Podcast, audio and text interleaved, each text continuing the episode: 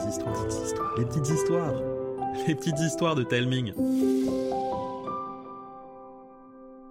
Coucou les enfants. Aujourd'hui, Karine et Arnaud vont vous raconter le nouvel épisode de Zéphira et Jim, écrit par Thomas.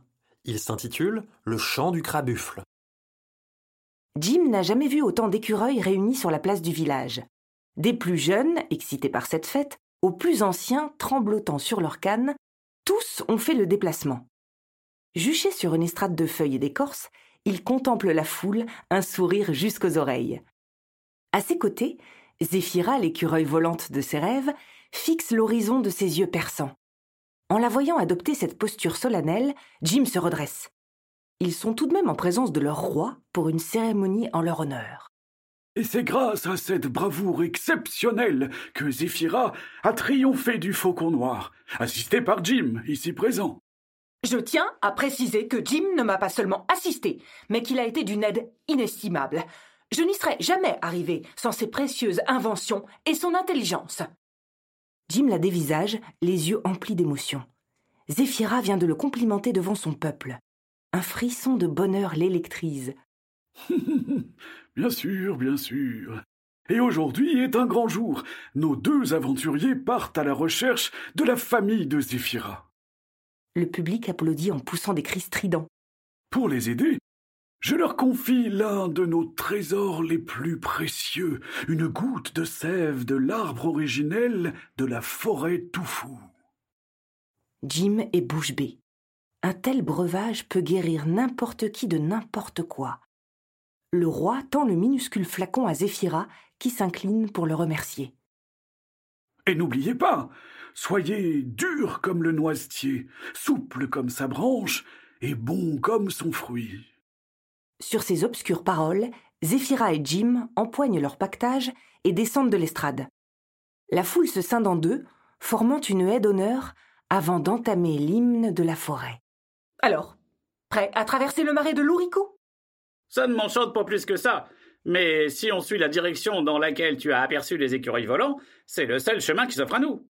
À peine Jim a-t-il terminé sa phrase qu'une boule d'épines cabossées surgit des fourrés. Deux yeux voilés de blanc émergent d'entre les aiguilles. Ah, oh, Souras, le doyen des hérissons.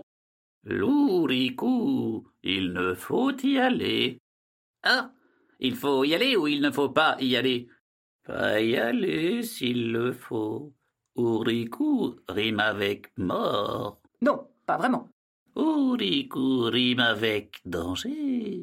Euh, non, non, non, non, non plus, non. Ça rime avec euh, coucou, à la rigueur. Ouricou rime avec malédiction. Je crois que le père Souras débloque un peu. Il est peut-être juste pas très bon en rime. Attention à la chanson. C'est noté, l'ancien. Bonne journée. Jim dévisage le hérisson en songeant à ses paroles avant de rejoindre Zéphira qui s'éloigne. Sautant de branche en branche, les deux amis avancent à bonne allure. Cette fois, notre inventeur a plus de facilité à suivre sa coéquipière. Il faut dire qu'avant leur départ, il a suivi un entraînement intensif. Coaché par une Zéphira intransigeante, il en a bavé. Mais l'idée de passer du temps en compagnie de la belle écureuil l'a aidé à s'accrocher. En deux semaines, il a fait de tels progrès qu'il pouvait la suivre presque partout. Alors que le soleil décline, nos amis quittent la forêt tout fou pour pénétrer sur un territoire inconnu. Les arbres ont l'air malades, comme s'ils avaient subi un long hiver. Ils sont si rachitiques que les deux écureuils doivent descendre pour progresser sur un sol humide. Nous y sommes. Les marais de l'Ouricou. Bah quoi? Ne me dis pas que tu crois aux divagations de ce vieux hérisson. Non, mais tout de même, cet endroit ne m'inspire pas confiance. Au-dessus de leur tête, les nuages obstruent la lumière de la lune. Jim sort de son sac un casque de chantier sur lequel est fixé un petit bocal en verre. Il tapote dessus. À l'intérieur, trois verres luisants se réveillent, diffusant un léger halo lumineux. Waouh C'est trop beau Je te présente John, June et Jack. Jim visse son invention sur ses oreilles avant de s'enfoncer dans le marais. Un craquement sinistre retentit derrière lui. Jim se retourne, manquant d'assommer Zéphira. Calme-toi, j'ai juste marché sur une brindille. Le cœur battant à mille à l'heure, Jim poursuit son chemin. Soudain, il sent une chose s'abattre sur son épaule. Un tentacule gluant L'écureuil pousse un hurlement à s'en déchirer les poumons, bondit dans tous les sens pour échapper à son agresseur. Lorsqu'il s'en débarrasse, Zéphira se tortille allongée sur le sol. Zeph Zeph, ça va? Mais lorsque Jim s'approche, il voit son amie morte de rire. T'aurais vu ta tête quand je t'ai balancé cette pauvre limace On aurait dit un faux follet en crise de panique. Et euh, tu trouves ça drôle? On ne sait pas ce qui peut se cacher dans ces bois. Oh, ça va, détends-toi. Tout se passe bien. Devant la mine déconfite de Jim, Zéphira pouffe à nouveau, puis s'arrête net, comme paralysée. Zeph? Zeph, ça, ça va? Alors si c'est encore une de tes blagues, c'est nul Jim retire son casque pour examiner son ami de plus près. Aussitôt, une mélodie lui parvient aux oreilles, jusque-là protégée par son couvre-chef. Une mélodie entêtante, pleine de tristesse et de solitude. Son esprit s'embrume, il doit se laisser porter. D'un coup, les paroles du vieux hérisson résonnent. La chanson, ne surtout pas écouter la chanson. Jim s'empresse de remettre son casque et la musique s'estompe. Paniqué, il voit Zéphira s'éloigner entre les arbres rabougris. Il se lance à sa poursuite et lui barre le chemin. Zeph Mais qu'est-ce que tu fais, Zeph? Zeph Réponds-moi Mais son ami ne réagit pas. Jim essaie de l'arrêter, mais elle est plus forte que lui et le fait tomber à la renverse. Impuissant, il se contente de la suivre au cœur de ces marais sordides. Zéphira se déplace tel un zombie. Un zombie qui se dirige droit vers un gouffre abyssal. La peur au ventre, Jim tente de la tirer en arrière, mais rien n'y fait, et Zéphira bascule dans le vide. Alors qu'une profonde tristesse l'envahit, Jim se rend compte que la mélopée s'est arrêtée. Lorsqu'il se penche au-dessus du précipice, il a une vision d'horreur. Au fond de l'immense trou, Zéphira, visiblement désombifiée, est prisonnière de la langue d'un vieux crapaud à la peau luisante et à moitié recouverte de mousse. Zeph Zeph, est-ce que ça va? Jim Qu'est-ce qui s'est passé? Je, je crois que je me suis cassé la patte et j'a- j'arrive pas à me dégager de, de, de, de ce truc gluant. Ce truc gluant, c'est ma langue. Et si je m'apprête à te dévorer, c'est pour t'apprendre à me tomber dessus pendant que je chante. Mais qui êtes-vous d'abord? Et, et pourquoi vous me tenez comme ça? Lâchez-moi Quoi? C'est vous qui m'êtes tombé dessus comme une malpropre, alors que je chantais dans ce trou affreux. Non, non, euh, attendez On peut discuter Jim, je ne suis pas sûr que ce soit le moment de taguer la noisette. À quoi bon parler si c'est pour vous moquer comme les autres? Mais non Racontez-nous ce que vous faites ici Crabuffle hésite. Puis, en voyant que Zéphira ne peut pas bouger à cause de sa blessure, il rembobine sa langue. Oh, je vois.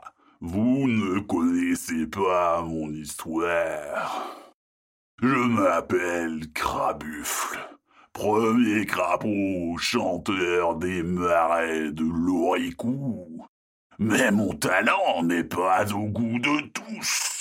Alors, un jour, les habitants de ce lieu m'ont tendu un piège.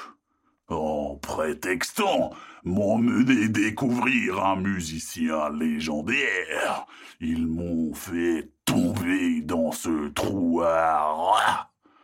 J'ai subi leur moquerie sans que jamais ils ne me fassent sortir. J'ai tenté de les convaincre. Je leur ai dit que je ne chanterais plus. Mais ils préféraient me railler. Au fil des années, la colère et la rancœur sont devenus mes seules compagnes. C'est horrible. Mais ils sont où tous ces animaux maintenant? Je m'en suis débarrassé. Vous les avez mangés? Mais non J'ai continué à chanter. Aujourd'hui, Ma musique est si puissante que ceux qui l'entendent se soumettent au moindre de mes désirs.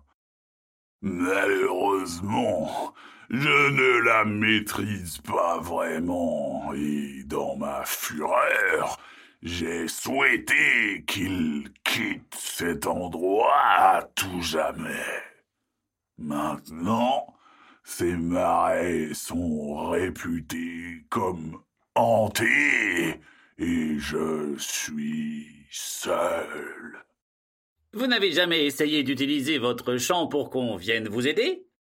Bien sûr que si. Mais celui-ci est trop triste, trop lugubre. Vous êtes les seuls qu'il n'a pas effrayés.